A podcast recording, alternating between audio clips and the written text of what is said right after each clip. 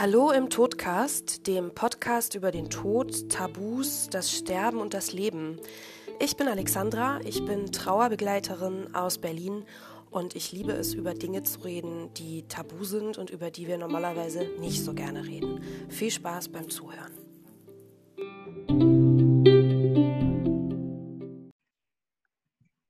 Ja, hallo liebe Zuhörer, Zuschauer, je nachdem. Ähm, ich freue mich heute, dass die Norma bei mir ist und äh, Norma möchte heute auch im Rahmen von meinem ja, kleinen Themenmonat im April ähm, von ihrer ja, Geschichte ihres Sternkindes erzählen und natürlich auch von ihrer eigenen Geschichte als ähm, Sternmama. Ich habe auf Instagram einen kleinen Aufruf gemacht, ähm, wer seine Geschichte erzählen möchte oder wer Erfahrungen mit diesem Thema hat und habe sehr, sehr viele Zuschriften bekommen ähm, und habe auch gemerkt, dass da sehr viel Bedarf ist, von Sterneneltern auch über ihre Geschichte, über ihre Erlebnisse zu sprechen.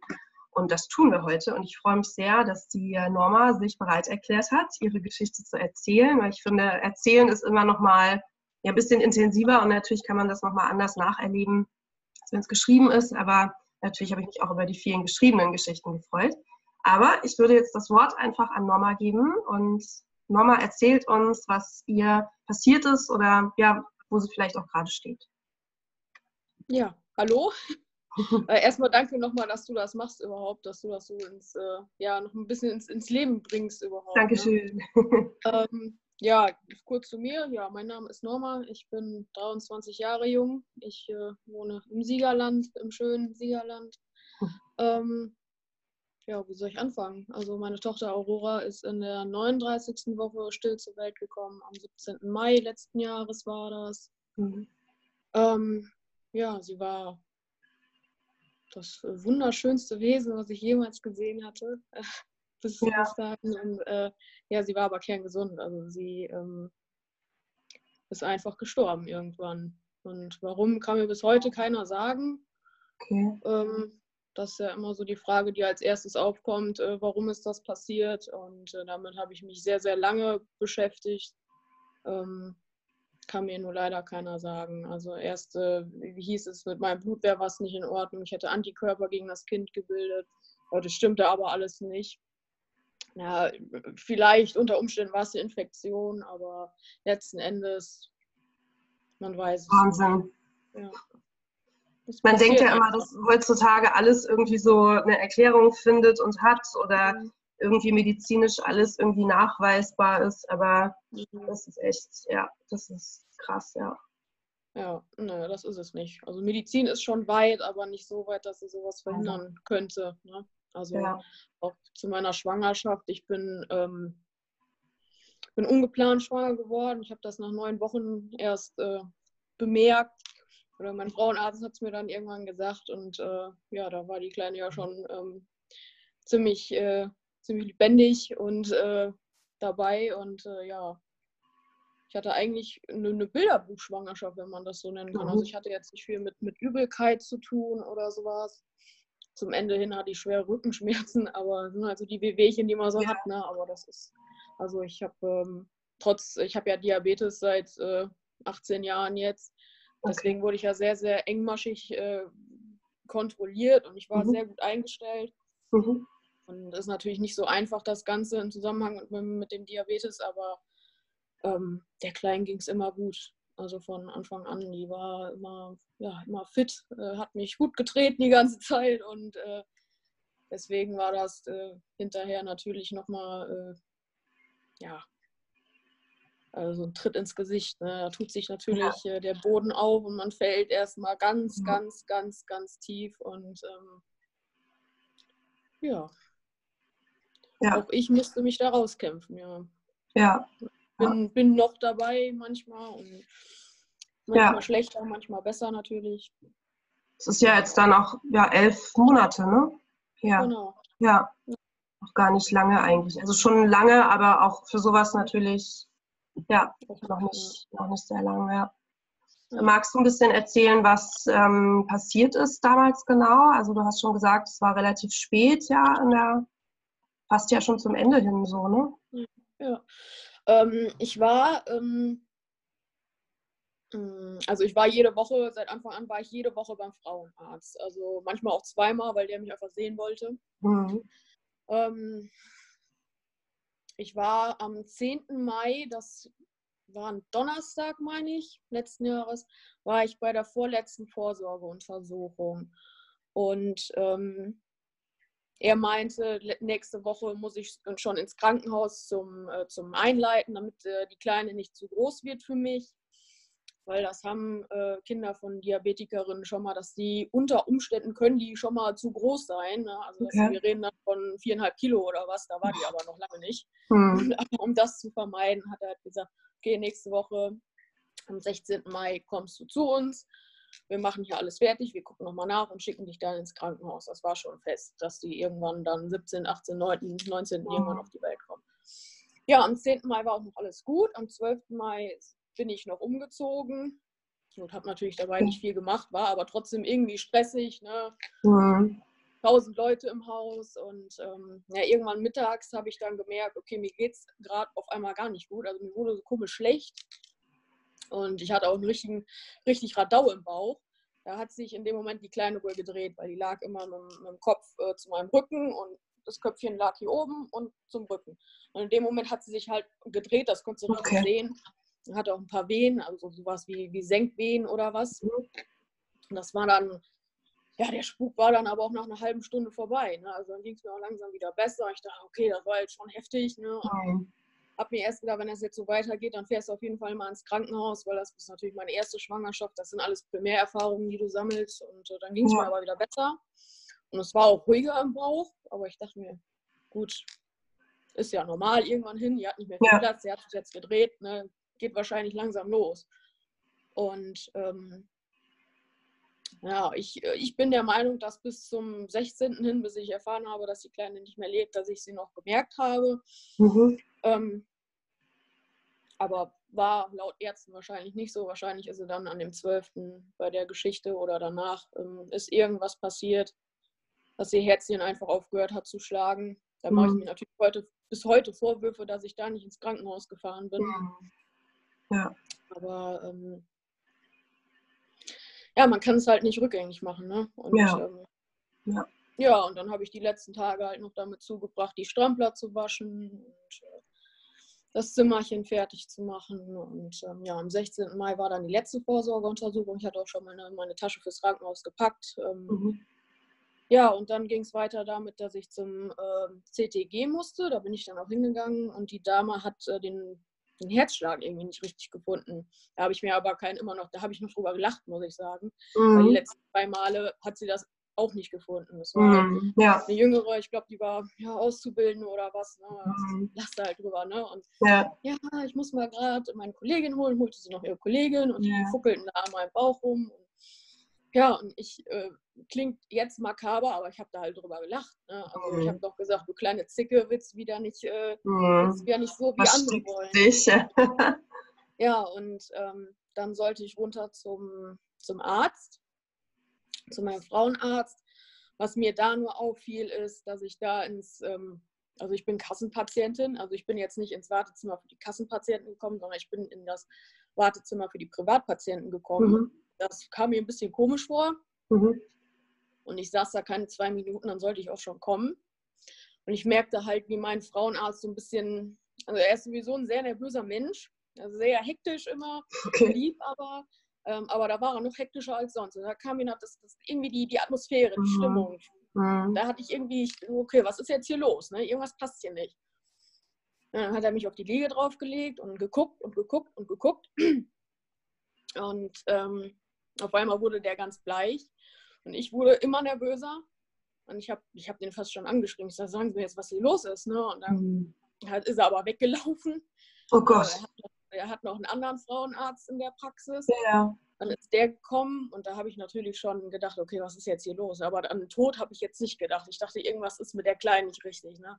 Mhm. Und ähm, dann kam der andere Frauenarzt an und ähm, puckelte auch an meinem Bauch rum und dann hat er halt meinen Frauenarzt angeguckt und dann hat mein Frauenarzt mir halt gesagt, ähm, wir finden keine Herztöne mehr. Mhm. Ja, und in dem Moment, ähm, ja, andere Mütter können das verstehen, da tut sich wirklich so ein Riesenloch auf. ja. wie ich schon gesagt habe, du fällst ganz, ganz, ganz tief. Und ja, ähm, ja. ja ich äh, habe nur noch angefangen zu schreien, das weiß ich noch. Ich habe die ganze mhm. Praxis zusammengeschrien, mein Baby, mein Baby, mein Baby. Und mhm. ähm, ja, ich bin mit dem Krankenwagen wohl ins Krankenhaus dann gekommen. Äh, ich weiß schon gar nicht mehr, da kann ich mich nicht mehr dran erinnern. Verständlicherweise. Ja, ich weiß nur noch, ja. dass ich geschrien habe und ähm, die Blicke von den beiden Ärzten, von den beiden Frauenärzten, die haben sich bei mir so festgebrannt irgendwie, weil die irgendwie selber kurz vorm Heulen waren und die wussten gar nicht, was sie zu mhm. mir sagen sollen. Und äh, ja. Ja.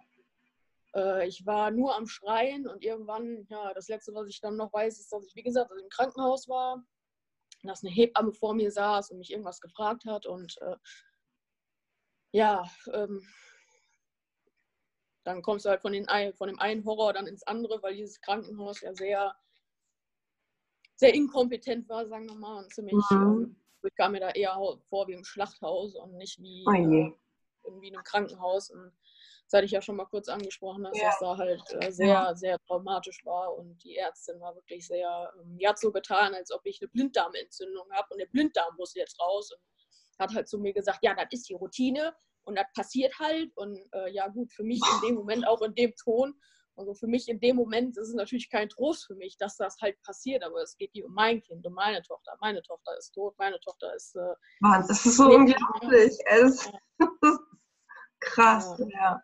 Ja das werde ich, äh, werd ich nicht vergessen. Und da, da ging dann die nächste Tortur los. Oder, ja, ja.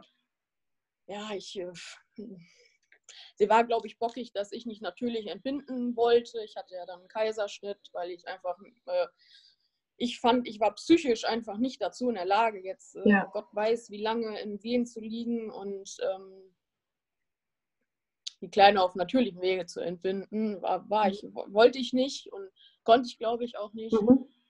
Und ähm, ich habe auf den Kaiserschnitt bestanden und äh, die wollten mir das halt ausreden. Dann haben sie mich noch anderthalb Tage da liegen lassen.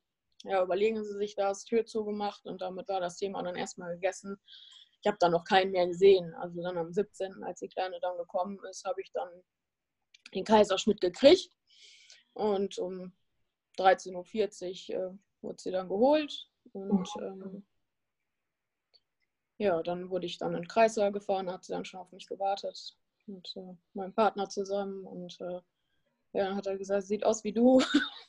Mhm. Und äh, da habe ich gesagt, ja, Gott sei Dank. Und dann Ja, das, das weiß ich noch. Und dann ja, hatten wir einige Zeit zusammen zu dritt okay. und ähm, ja, bis sie mir dann irgendwann wieder weggenommen worden ist. Und die Hebamme, die da war, ähm, da muss ich auch sagen, die war, also das fand ich noch schlimmer als die Ärztin an sich, weil die hat sich vor meinem Kind geekelt, glaube ich.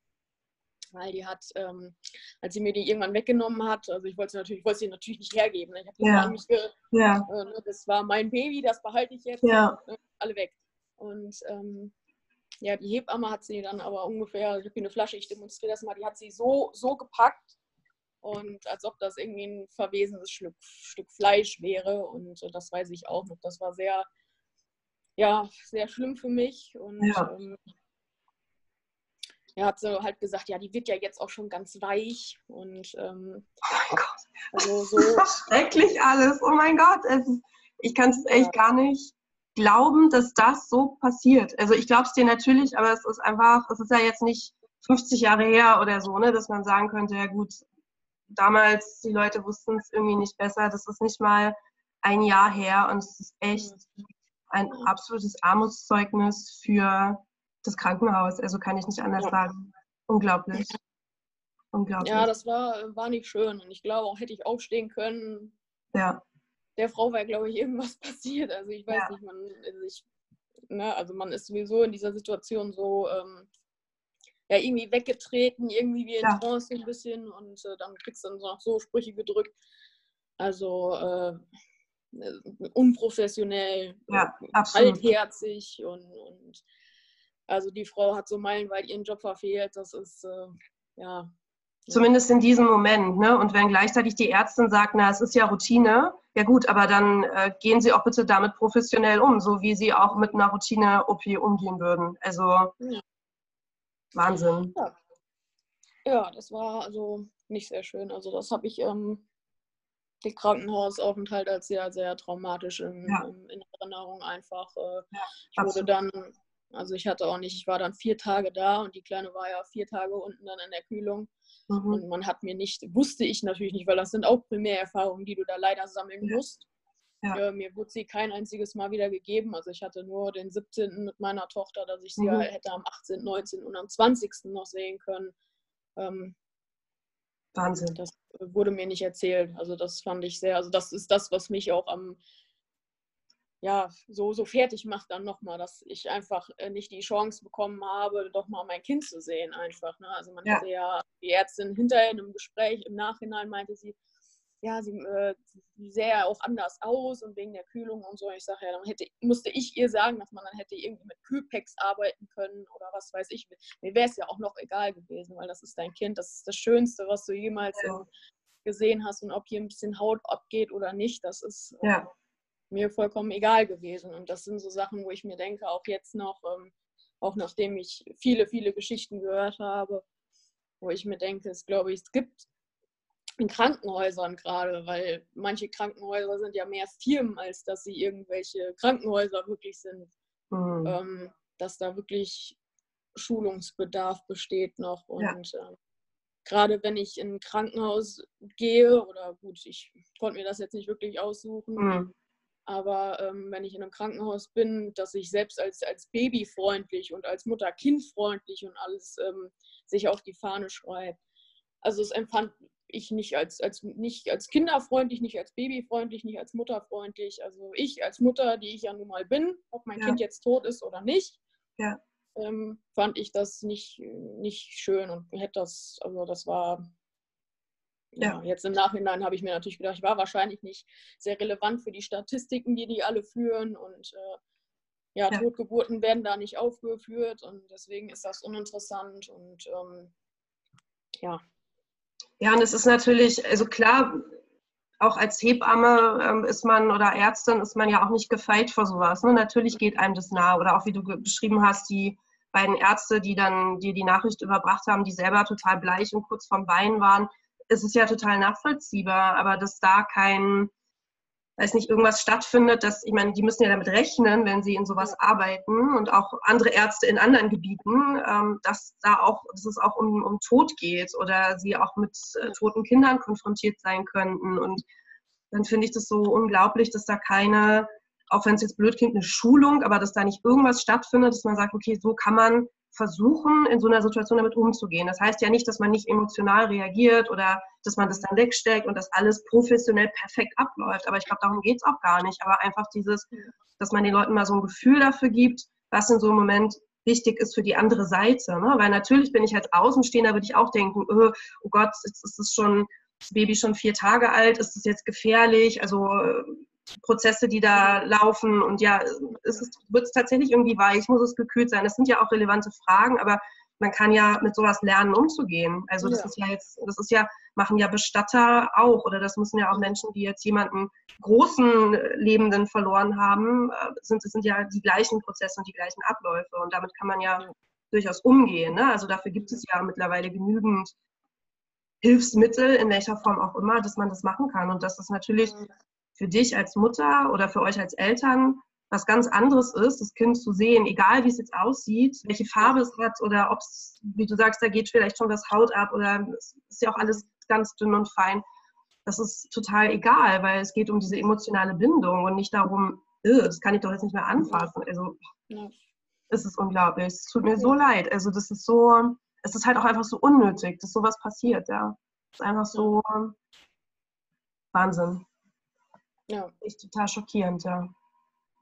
Ja, also das, ähm, das war schon nicht schön. Vor allen Dingen das, ähm, das Problem ist ja auch, du, du merkst dir das ja als, als Mensch ja. auch. Ne?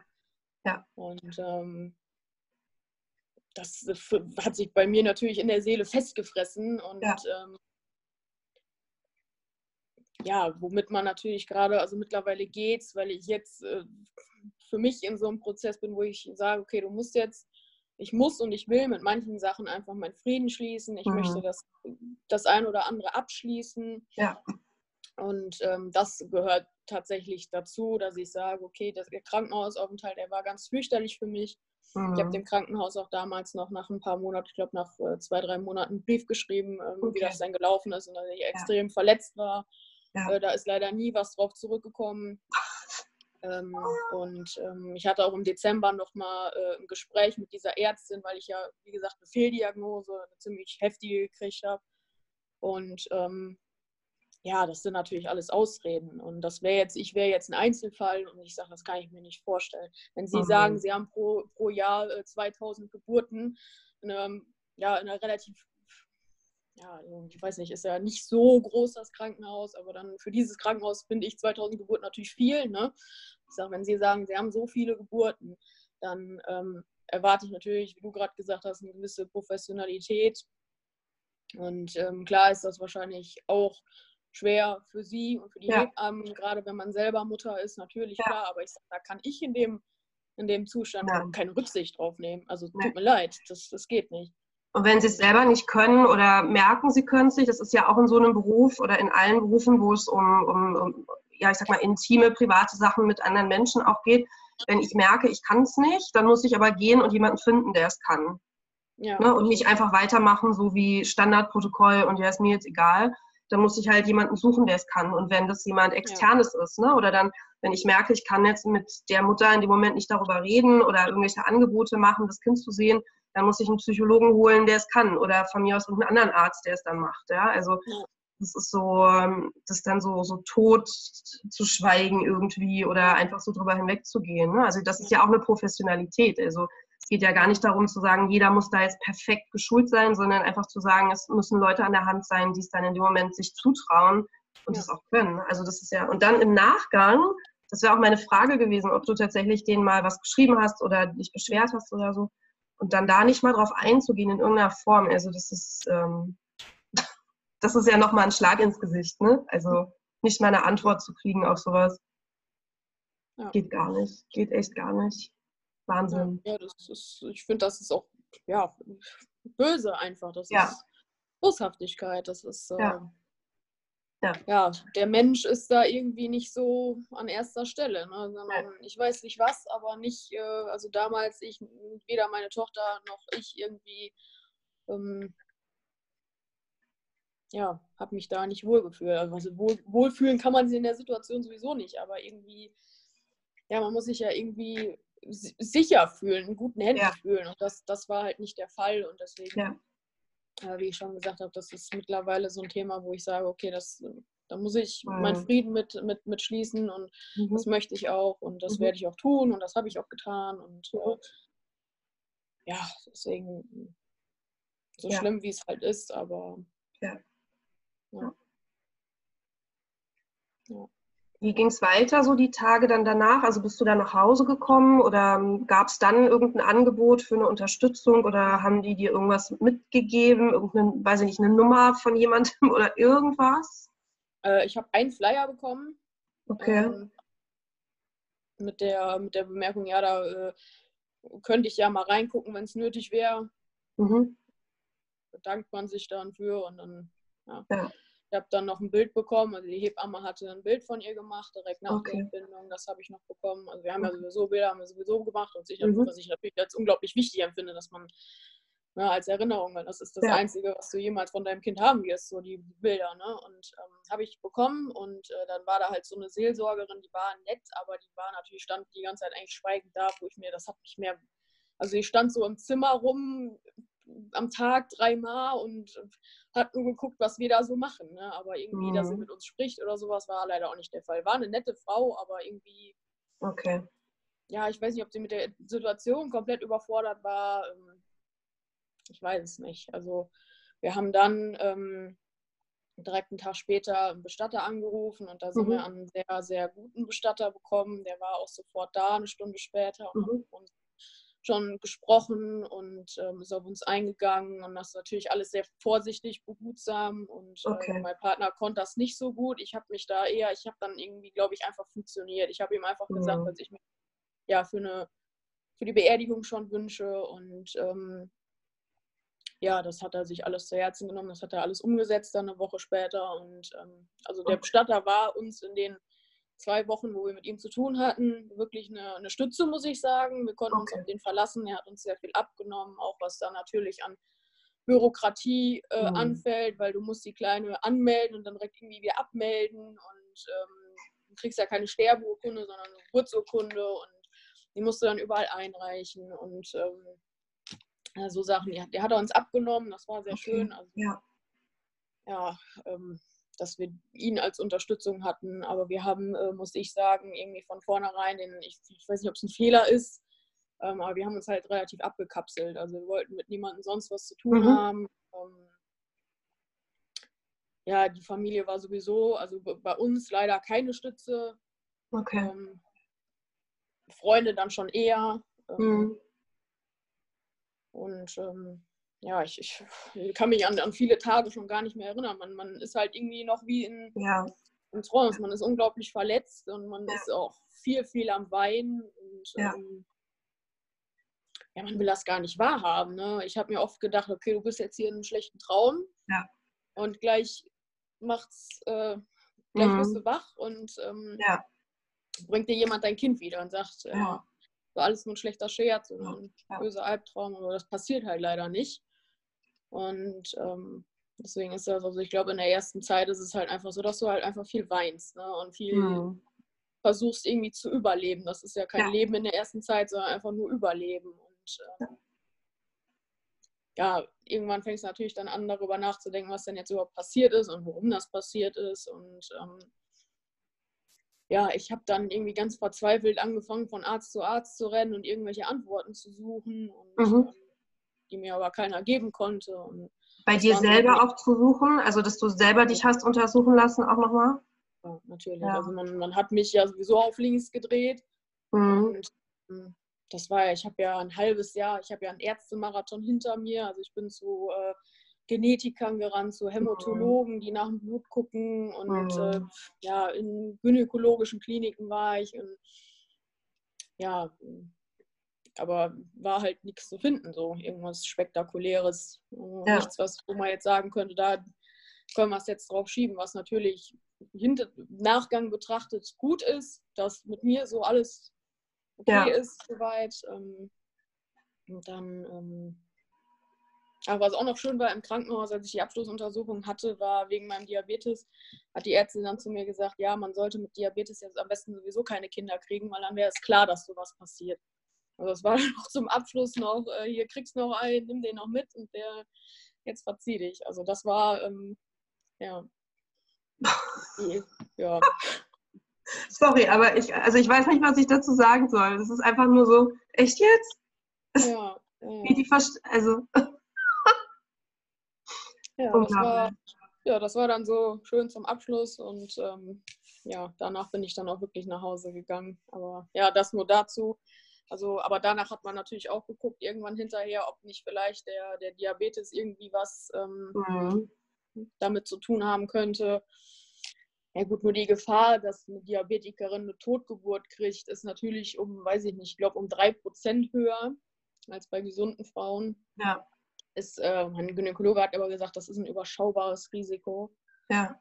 Und ähm, ich war. Du wurdest ja auch betreut, hast du gesagt. Ne? Also du warst ja, hast ja gesagt, du warst schon enger betreut als jetzt jemand ohne Vorgeschichte. Ne?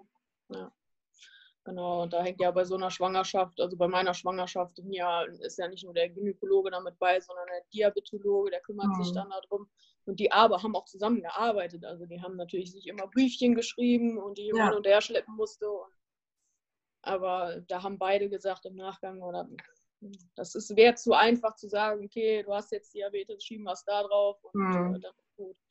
Ähm, so ist es nicht gewesen. Also mein Frauenarzt hat einfach gesagt, irgendwann war es halt einfach mal eine, die dieses Pech leider hatte, die dieses ja.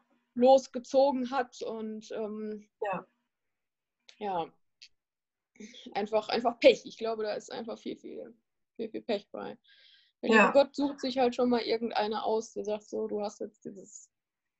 Ja. ja. Du bist jetzt die Auserkorene und ähm, ja.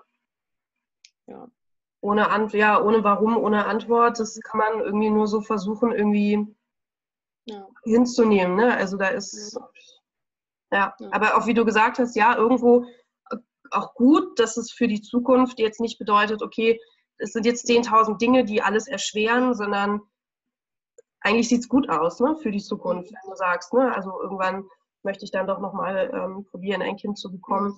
Aber klar, das ist, es ändert nichts, ne? also es macht nichts besser oder eine Wahnsinnsgeschichte einfach, also auch mit den Ärzten und, und mit allem, also einfach unglaublich. Ja, ja. es äh, ja, eine Geschichte von vielen, leider. Das ja. Ist, äh, ja. Das ist wohl so, ja. ja. Das passiert ja immer noch so oft, nur es wird einfach nicht darüber gesprochen. Ja. Gut, wenn ich ehrlich bin, ich habe mich natürlich davor auch nie damit befasst. Das mhm. möchte ich ja eigentlich auch gar nicht. Also natürlich weiß man, dass passiert, aber da habe ich vielleicht vorher auch lieber meine Augen vor verschlossen, weil das alles mhm. natürlich, es ist, also wenn man sein eigenes Kind begraben muss, ist, glaube ich, das Schlimmste, was einem passieren kann. Ja, und ich glaube, egal in welchem Alter man ist. Ne? Also ich habe meine Oma damals gesehen, als mein Vater gestorben ist. Und äh, ja. die war 80, mein Vater 58. Ähm, da ist egal, ob das Baby noch im Bauch war oder gerade geboren oder fünf oder zehn oder 58. Das ist, das ist einfach nicht ja. diese, diese, theoretische, natürliche Abfolge, wie man sich das Leben vorstellt. Ne? So bei den eigenen Eltern ist es schlimm genug, aber irgendwie weiß man das relativ bald, dass es theoretisch so sein wird, einfach weil sie älter sind. Aber eigene Kinder ist, ähm, ja, ist echt ja. krass, ja. Ja. Oh, ja. Ja. Ähm, ja, das war, oh, wie gesagt, das passiert leider immer noch so häufig. Ja. Und als ich mich bei Instagram angemeldet habe, dann habe ich auch, äh, ich dachte, ich habe gedacht, okay, vielleicht findest du da die ein oder andere, die mhm. das geben musste, leider. Aber ähm, das sind ja Hunderte, Tausende und ja. ähm, natürlich auf der einen Seite gibt einem das irgendwie, fängt einem das schon mal auf an manchen Tagen, weil man weiß, okay, du bist nicht äh, die Einzige, die der liebe Gott hasst, sozusagen. Ja. Ähm, aber auf der anderen Seite, es gab auch schon Tage, wo ich gedacht habe, oh nee, du kannst das hier jetzt nicht hier, dann kommen da ja mhm. immer noch Frauen zu. Es werden ja, ja. immer mehr. Ne? Ja. Und ähm, wenn man so die Geschichten liest, also mich lässt das auch nicht kalt. Ne? Also, mhm. Ja. Ja. Es ist so eine Mischung aus, es kann einen auffangen, aber es kann einen auch runterziehen, auch in Gruppen, ne? also aus Trauergruppen oder so, kenne ich auch die Frage, ist es jetzt gut, wenn man die Geschichten von den anderen hört, wenn man merkt, okay, ich bin nicht alleine, oder ist es eher krass, weil, oh, oh Gott, bei denen ist es ja noch schlimmer und jetzt höre ich noch eine Geschichte und noch eine Geschichte und noch eine Geschichte. Ne? Also es ist, glaube ich, so eine, man muss für sich so eine Balance finden, wo es mhm. gut tut oder wo es hilfreich ist und wo es eben nicht passt oder wo es dann zu viel wird. Ne? Ja. Genau, ja. Muss man gerade ja. mein Handy laden. Ich hoffe, das hört jetzt nicht groß auf. Alles gut. ich eine Meldung gekriegt, ja. Ja. Genau ja, es ist, wie gesagt, also ja, manchmal, äh, wie du schon sagst, manchmal tut es gut und manchmal ist es halt einfach auch schwer, dieses, dieses Laster dann auch noch zu tragen, irgendwie, also dieses Laster von den anderen oder dieses, ja. diese Schicksale manchmal, ne? Also das ist. Ja. ja. Oh, ich höre dich gerade nicht mehr. Ich glaube, ja. jetzt wieder. So. Jetzt, jetzt besser war es vielleicht irgendwie in den Kissen oder so. Ja, ja, ich, ich habe hier, das, hab hier das Handy so ein bisschen absinken lassen. Ja, ja hätte ich vielleicht nee. vorher mal laden sollen. Jetzt bist du wieder da. Nee, alles gut, alles gut. Ja. ja, hast du denn oder wie hast du für dich denn den Weg gefunden, damit, du hast gesagt, jetzt Frieden zu finden, irgendwie äh, klar zu kommen in irgendeiner Form? Wie hast du das für dich geschafft, jetzt abgesehen von Instagram? Ähm, ja, mein erster Schritt war natürlich, also ich habe damals ähm, wie gesagt, diesen Flyer bekommen im Krankenhaus. Und da war eine Adresse von einer Beratungsstelle bei uns in der Stadt drin, die sich ähm, ja auch mit so Themen befassen. Da habe ich mich gemeldet und ähm, Donum Vitare heißt das. Mhm. Ich habe das jetzt äh, richtig ausgesprochen. Das ist eine mhm. schwangeren Konflikts Konfliktsberatungsstelle eigentlich. Okay. Aber ähm, die betreuen auch Eltern, Mütter, die äh, das erlebt haben, was ich erlebt habe. Mhm. Und äh, das sind zehn Termine, die du da bekommst mit einer, ja, mit einer Psychologin, die dir natürlich ähm, ja, die hat mir in der ersten Zeit sehr geholfen, die ersten zehn. Also ich habe, glaube ich, habe mich da ähm, irgendwann im Juni habe ich mich da schon hinbegeben, mhm. äh, vier Wochen später und dann für zehn Wochen und nach den zehn Wochen habe ich mir dann eine Psychologin gesucht. Mhm. Und ähm, die hilft mir bis heute. Also da gehe ich bis heute hin. Und in der ersten Zeit natürlich öfters, also jede ja. Woche. Ich war auch, gab auch Wochen dazwischen, da war ich zweimal die Woche da. Und ja. äh, mittlerweile ist es nur noch alle zwei Wochen. Mhm. Und äh, das hat mir sehr geholfen, muss ich sagen. Also, weil ich wusste, damit, das schaffst du alleine nicht, ne? Mhm. Weil, ähm, ja, das, wie gesagt, hat mir halt sehr geholfen, weil die, weil die die Sachen auch nochmal anders betrachtet. Kann einem nochmal anders helfen, als es jetzt ein Freund könnte oder eine Freundin. Ja. Weil die ja. sind vielleicht mit der Situation auch schon mal überfordert und wissen nicht, was sie sagen sollen. Und ähm, ja, natürlich ist das schön, wenn ihr eine Freundin zuhört und das haben meine Freundinnen auch getan, mhm. größtenteils, nicht alle, aber größtenteils. Ja. Und, äh, aber wie gesagt, so eine Psychologin kann dir nochmal anders helfen. Und das würde ich auch immer wieder tun und ähm, sehr froh, dass ich das gemacht habe. Ja, aber in der ersten Zeit muss ich sagen, also der letzte Sommer, den habe ich größtenteils drin auf dem Sofa verbracht oder im mhm. Bett, Rollos mhm. runter und ähm, ja. ja, einfach nur überleben war natürlich die erste Zeit. Ähm, dann fängst du an, das irgendwie einzuordnen und ähm, irgendwie das, ja, das zu akzeptieren vielleicht. Ne? Das sind so die, die ersten Schritte, die du dann machst. Ja. Unbewusst, manchmal bewusst, manchmal unbewusst und ähm, ja. Ja. Irgendwann Hattest geht man dann mhm. auch mal wieder vor die Tür mit einer Freundin. Ja. Also ich, ich weiß noch, mein erstes Treffen mit Freundinnen haben mich lange überredet, ne? aber mhm. ich, das war auch vielleicht was, was mir auch gezeigt hat, okay, du geh mal wieder. Ne? Also, dass sie nicht locker gelassen haben. Die haben mich mhm. manchmal auch genervt. Ne? Also, mhm. die sind auch einfach vorbeigekommen und okay. äh, haben geguckt und sind dann wieder verschwunden, aber dass sie irgendwas gemacht haben. Ja. Okay. Und ich glaube, das war auch für die wichtig, ne? dass einfach ja. ähm, geguckt, ob ich überhaupt noch lebe. Und, ja. Ähm, ja. Ja, das ähm, hat mir aber geholfen, dass die mich so ein bisschen aufgefangen haben auch. Und ja, sich die Geschichte immer und immer wieder angehört haben und ja. sich immer und immer wieder die, die Tränen angesehen haben auch. Ja. Und ähm, ja, aber das ist das Schwierige auch fürs, fürs Umfeld, ne? Dieses, ich kann nicht sagen oder machen, dass es das besser macht. Ich kann nur da sein, zuhören immer wieder, ne? Und auch immer wieder das Gleiche hören, aber ich kann es nicht besser machen oder höchstens dir das Gefühl geben, wir sind irgendwie da, ne? Und ab und zu mal was zu essen kochen oder irgendwas, aber man kann es nicht lindern. Ja. ja. Das ist schwer auszuhalten, ja. Ja, genau. Weil irgendwie, ja, einen trauernden Mensch zu sehen, ist ja für viele mhm. eine Herausforderung, ne? Ja. Weil es halt Leben nicht immer alles schön ist und immer alles heiter, sondern diese ja. Seiten gibt es auch. Und ähm, ja. dann gibt es auch Menschen, die das leider gar nicht ertragen können oder wollen. Und ähm, die hatte ja. ich auch meinem Umfeld. Die hatte ich in meinem Umfeld. Ja. Und denen distanziert man sich natürlich. Mhm. Und, ähm, aber so zeigt dir das Leben auch, wen, auf wen du zählen kannst und auf wen nicht. Und ja. äh, da bin ich jetzt ganz dankbar drüber, ne, dass sich das mhm. so ein bisschen selektiert hat auch. Und, äh, ja. ja. Hattest du ähm, Mutterschutz, ähm, Schutzfristen, Krankschreibung in irgendeiner Form? Also wie war das bei dir?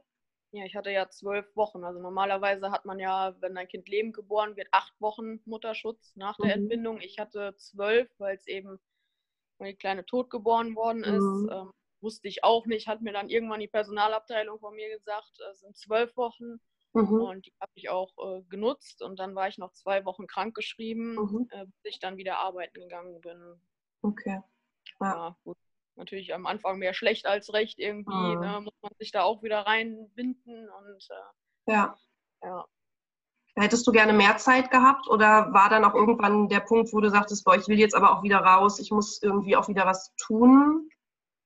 Es war für mich, es hat mir geholfen, wieder einen Alltag zu finden. Mhm. Also, dass ich morgens wieder, okay, du stehst um halb sechs auf, gehst duschen, machst den Kaffee, machst dich fertig, gehst zur Arbeit. Mhm. Bist da, dann kommst dann abends jetzt. Also dieser, dieser Rhythmus, einfach diesen Alltag, den man hat, mhm. der hat mir geholfen, muss ich sagen. Mit der Arbeit mhm. war ich äh, vor allen Dingen mit den anderen Menschen, mit Kollegen, mit Kunden, damit war ich oft überfordert, muss ich ja. sagen. Also, ja. ähm, einfach dieses, äh, gerade jetzt, wenn ein Kunde erwartet, dass du jetzt funktionierst und der mhm. weiß nicht, was passiert ist. Und damit mhm. war ich halt oft, da hat sich bei mir oft was zugeschnürt. Also ich hätte mir mhm. jetzt gewünscht, vielleicht, also nicht länger Zeit zu Hause. Das war schon für mich persönlich war es okay, war es angemessen. 14 Wochen mhm. kann, äh, kann, vielleicht auch zwei Wochen länger sein. Ich mhm. weiß nicht, ob das einen Unterschied macht. Ähm, aber für mich wäre es jetzt, aber gut, das ist jetzt individuell von mir, ähm, mhm. einfach ähm, dass man mir auf der Arbeit vielleicht ein bisschen Puffer gegeben hätte. Einfach, ähm, ich hatte keine Einarbeitungsphase, sondern ich habe dann direkt wieder 100% Vollgas und nicht nochmal, okay. guckst jetzt mal drei Stunden und dann mhm. mal, wie es ist, sondern ich war halt direkt äh, achteinhalb Stunden da und dann. Okay.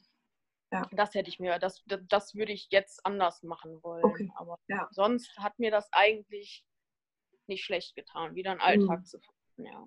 ja, kann ich mir gut vorstellen, ja. Genau. Wow, ja. Ja. ja. Gibt es noch irgendwas, wo du sagst, das würdest du anderen Sterneneltern gerne mitgeben oder ähm, das hättest du gerne, also du hättest wahrscheinlich ganz viel gerne gewusst, wenn ich das alles höre. Da gibt es bestimmt viele Dinge, wo du sagst, oh Mann, hätte ich mal irgendwie ob man es dann in so einer Situation umsetzen kann, selbst wenn man es gewusst hätte, ist auch nochmal die andere Frage. Aber gibt es noch irgendwas, wo du sagst, das würde ich gerne nochmal mitgeben oder sagen oder das ist wichtig? Ja, was heißt mit? Hm, ähm, auf jeden Fall diese, diese Trauer auszuleben. Das, mhm. glaube ich, ist ganz, ganz wichtig, dass man nicht versucht, irgendwie ähm, Tränen zurückzuhalten. Also ich habe auch ganz oft einfach im Supermarkt angefangen zu flennen. Und ähm, wenn ja. ich ein Kind gesehen habe oder wenn ich eine Schwangere gesehen habe, mhm. ähm, also nicht versucht da irgendwie, ja, mich da also einzuschränken. Ne? Also wenn ich mhm. weinen muss, dann muss ich weinen. Und das ist heute noch so. Und ich finde, das ist, äh, glaube ich, unglaublich wichtig. Ich ja. meine, Trauer ist so verschieden. Trauer kann, hat so verschiedene Gesichter und ähm, ja, ich glaube, dass ich, ja, damit muss man jetzt einfach leben. Ne? Das ist jetzt ja. Teil des Lebens und ja. Äh, ja. manchmal ist die Trauer öfter zu Besuch und manchmal ein bisschen weniger, manchmal ist sie größer, manchmal kleiner ne? und manchmal mhm. dauert das länger, manchmal kürzer und ja. aber wichtig ist, dass man das halt lebt, ne? dass man das nicht irgendwie irgendwo einsperrt. Ja. Ich glaube, das ist nicht gut. Genau, weil früher oder später kommt es dann auf anderem Wege irgendwo raus. Richtig, genau. Trauer ja. sucht sich seinen Weg, egal wann, egal wie. Ja, ja, ja. Mhm. absolut. Ja, ein schönes Schlusswort, glaube ich. Trauer rauslassen und ähm, zulassen, auch wenn es vielleicht komisch ist, ne? weil wir immer denken, das ist irgendwie jetzt peinlich oder ich will jetzt die anderen auch nicht belasten oder irgendwas. Aber ja jeder hat Trauer erlebt, jeder hat irgendwie schon Todesfälle gehabt, in welcher Form auch immer. Und wir selber kennen Trauer ja auch aus anderen Situationen, Trennungen. Es muss ja nicht immer ein Todesfall sein. Also jeder kennt Trauer und jeder hat es erlebt. Und deswegen ähm, sollte es auch eigentlich nicht so, nicht so ein Tabuthema sein. Ne? Aber deswegen reden wir drüber, deswegen sind wir da und machen das. Dass auch andere sich vielleicht ermutigt fühlen und sagen, ja, eigentlich möchte ich es auch mehr zulassen oder auch drüber reden, auch meine Geschichte erzählen und mit anderen öffentlicher darüber reden. Ja, ja. Dazu ermutigen können. Ich danke dir ganz, ganz, ganz herzlich. Das ist eine sehr krasse Geschichte und ich danke dir, dass du das nochmal erzählt hast, weil das bedeutet ja auch jedes Mal, dass du wieder da irgendwie durchgehst und mhm. ähm, wieder drin bist und wieder erinnert bist und ja. äh, das ist anstrengend und hart und ähm, ich bin dir wirklich sehr dankbar, dass du das gemacht hast hier für uns und ja, ich kann nur sagen, danke. Ich finde ja, ähm, wenn es so eine krasse Geschichte ist, finde ich gerade das auch wichtig, dass das Leute hören, die das vielleicht auch so erlebt haben, leider. Mhm. Und ähm, ja. ja. Ganz lieben Dank dir. Ich wünsche dir einen hoffentlich erholsamen Samstag und ja, gleichfalls. Dankeschön. Ja. Mach's gut, meine Liebe. Ja. Tschüss. Tschüss.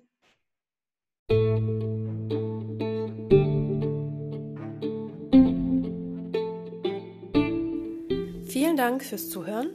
Ich bin Alexandra aus Berlin, Trauerbegleiterin und Coach bei Krisen und Verlust. Bei mir findest du natürlich Trauerbegleitung, Einzelcoaching, aber auch Gruppenworkshops, um leichter mit der Trauer umgehen zu können, auch Online-Trauergruppen. Und wenn du auch eine Geschichte zu erzählen hast und Gast in meinem Podcast sein möchtest, dann melde dich. Du findest meine Kontaktdaten unter